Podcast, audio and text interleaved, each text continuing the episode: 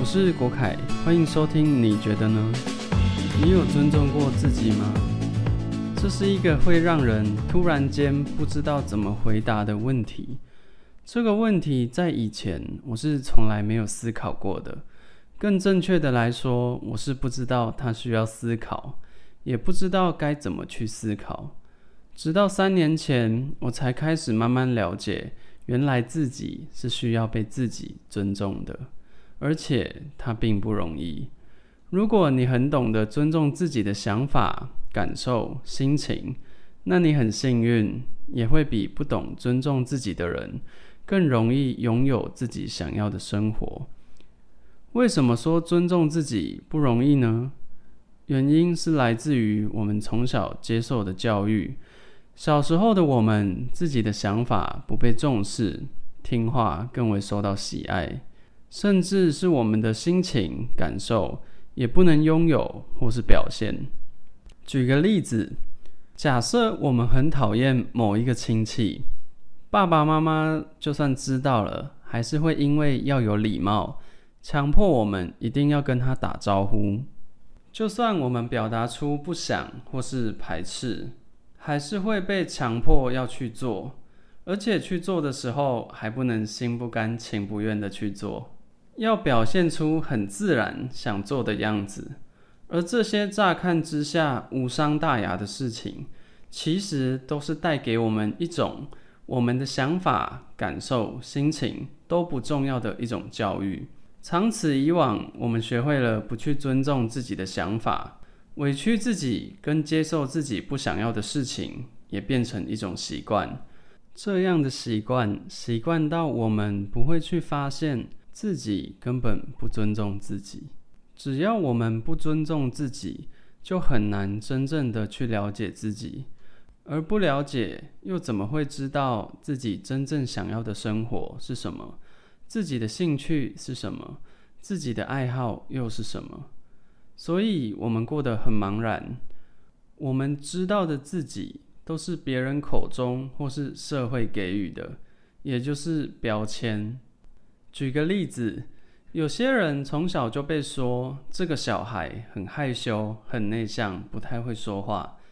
但有没有可能，他只是不想跟他们说话而已？但是如果不懂得尊重、了解自己，这样的标签就会跟着这个孩子长大，而这个孩子在长大后，就会真的以为自己很害羞、很内向、不太会说话。当他这样想，他的行为就会跟上，他就真的会变成那样的人。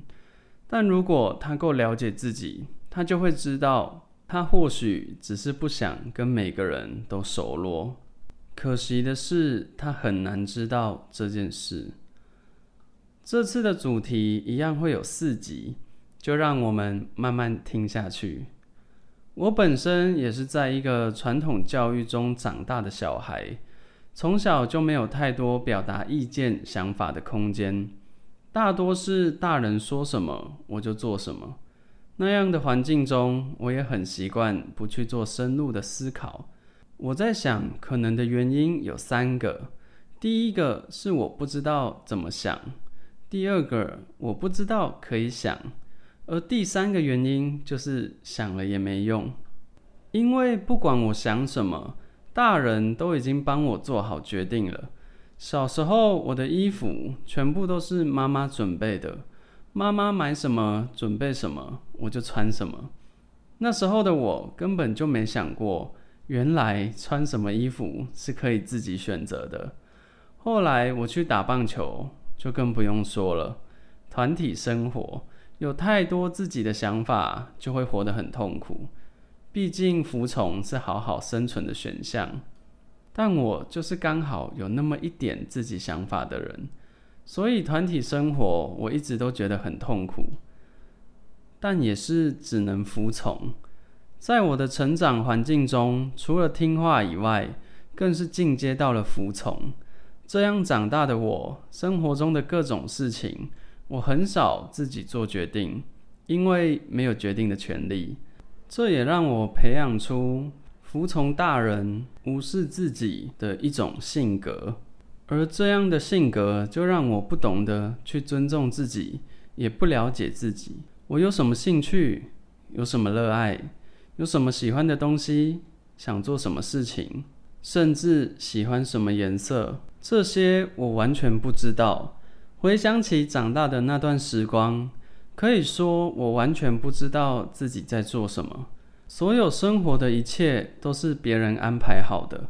几点起床，吃什么东西，几点几分做什么事，都已经安排好，只要负责执行。我就好像一具没有被植入智慧的躯壳，会呼吸，会吃，会动，会执行指令，但没有自己的想法。所以我很习惯接收外界的价值观，老师、长官、公司、社会给我什么，我就接受什么。他们想要我变成什么样子，我就变成什么样子。我还曾经说过，我很喜欢被工作虐待的这种话，完全就是变成了社会想要我变成的样子。现在想一想，我竟然说出这种很荒谬的话。可怕的是，那时候的我真的这样以为，也做了几份自我虐待的工作，除了工时长到大海尽头以外。工作的内容也是常常让我怀疑人生存在的意义。如果没有三年前发生的一件事，我想我会在这个漩涡之中载浮载沉，不断的挣扎。三年前，我遇见了现在的女友，他是一个非常有智慧的人。在一起后，他会常常听到我那些自我虐待的价值观。也常常看到我不断强迫自己去做不想做的事。我还曾经跟他说过：“请给我压力，要求我。”庆幸的是，女友说他不是这种人。那时候的我，就算工作很累，也舍不得买个喜欢的东西给自己。就连奇异果，也是吃最酸、最绿、最便宜的。明明就是喜欢吃黄金奇异果，但却舍不得给自己。羽绒外套穿了好几年，里面的毛早就喷光了，一点羽绒的功能都没有。冬天穿在身上瑟瑟发抖，还是舍不得换。为什么会这样呢？因为我从来就没有觉得自己是一个值得的人，值得拥有想要的东西，值得尊重，值得了解。所以我可以接受自己不断的去做自己厌恶的事。可以接受自己痛苦的生活，可以接受自己去接受那些自己怀疑的价值观。我把自己的想法、感受、情绪深藏起来，并且无视它。而这样的生活，我称之为成长。我以为那是成长，直到有一天，女友送了一个礼物给我，打开之后，里面是三只公仔，一只伊布。一只卡比兽，一只皮卡丘，看到他们的瞬间，思绪将我带回了小时候的我。我看着他，很开心的在玩着他的公仔们。没有配乐，他就自己帮公仔们配音；没有影像，他就帮公仔们活动起来。玩完后，他会小心翼翼的把公仔们仔细的放进盒子里。突然，我想起我是多喜欢这些公仔。他们陪伴我度过了不知道多少个没人陪伴的日夜，也陪伴我一起完成童年的想象、童年的梦。我想起他们对我有多重要，我有多喜欢他们。他们带给了我陪伴与快乐。小时候的我没有能力去购买，所以我告诉自己，将来长大后我要拥有很多公仔。但长大后有能力购买了。我依然没有买过任何一只公仔给自己。我依然告诉自己，等将来有更多能力后，我要拥有很多公仔。思绪回到眼前，我看着手中三只公仔，我想着：我值得拥有这些吗？我值得拥有想要的东西吗？我有这个资格吗？我女友告诉我，每当我在收到公仔时，眼睛就会发光，而当我拿到公仔的那一刻，眼睛的光更是掩盖不住。也从那一刻开始，我开始关注到自己，关注自己内心早已经被我遗弃的声音。我开始学习去听心里的声音，我开始学习跟自己沟通，最后我开始学会尊重自己。这么久的时间里，不论他再怎么声嘶力竭的叫喊，我始终选择无视。直到现在，我听见了他，我内心的孩子，他原谅了我，耐心的慢慢告诉我很多事情。我才知道，哦，原来我喜欢的颜色是蓝色。原来我根本一点都不喜欢打棒球。原来我需要独处的空间。我对音乐有兴趣。我讨厌原本的生活。我喜欢喝果汁。我很喜欢文字，竟然也会写诗。还有很多很多以前我不知道的事。如果我没有学会尊重自己，我一辈子都不会知道，原来我对文字很有感情。于是我开始创作。现在的我看见优美的文字或内容，会让我内心产生悸动，会让我沉浸其中。而在学会尊重自己后，我拒绝了很多伤害。这些伤害可能来自家人、朋友。可能来自同事、同学，来自生活中，我也阻挡了许多情绪上的绑架，不完全接受社会给予的价值观，也拒绝了别人想要我变成的样子。